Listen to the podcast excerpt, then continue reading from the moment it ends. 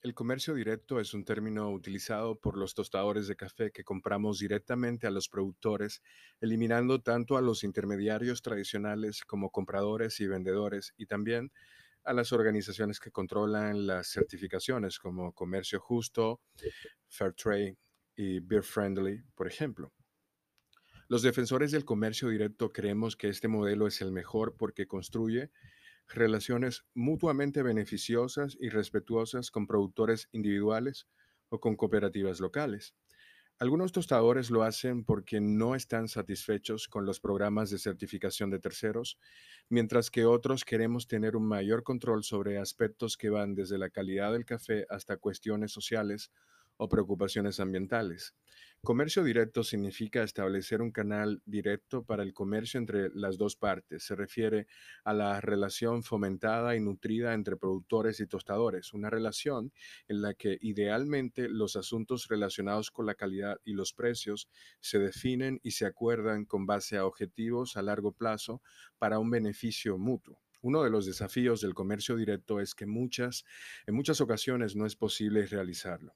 Por ejemplo, en el caso particular de República Dominicana, la mayoría de los productores son productores pequeños que tienen que venderle su café a cooperativas o a factorías que realizan el proceso de beneficio húmedo o seco y en ese sentido intervienen en la relación comercial antes de llegar al tostador. Entonces, como tal, el comercio directo no se da como idealmente debería, aunque eso no evitaría que el tostador pudiese influir positivamente para aumentar los ingresos del productor o en la vigilancia del impacto de esa acción comercial en, términos medioambientales o incluso sociales, porque esa es la finalidad que se busca con el comercio directo. Así que una persona agregada, un elemento agregado a esa ecuación en realidad no debería ser un problema mientras no ejerza presión para que el productor disminuya su ganancia o para que se vea en una situación de vulnerabilidad tanto su comunidad como el medio ambiente.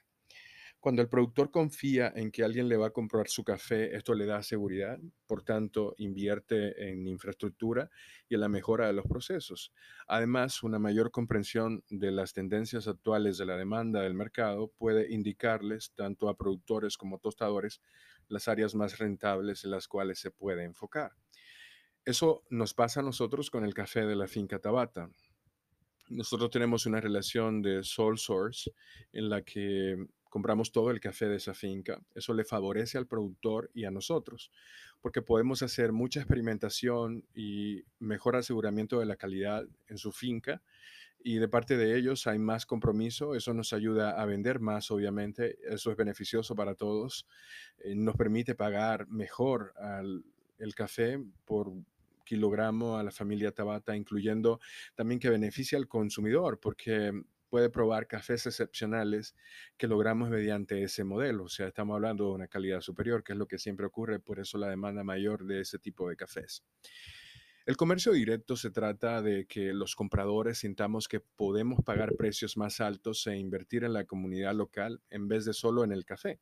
El valor compartido, así se llama, se optimiza porque nosotros los compradores podemos identificar que el aumento que pagamos a los productores es reinvertido y por lo tanto genera un impacto directo a la mejora de la producción y de las condiciones sociales de la región cafetera. Y esto eh, se traduce inmediatamente en sostenibilidad. El comercio directo indudablemente da lugar a un ciclo positivo donde los ingresos generados se pueden reinvertir, no solo mediante la optimización de un modelo de producción eficiente, sino también mediante la mejora de la calidad de vida de todos los involucrados en la cadena de suministro.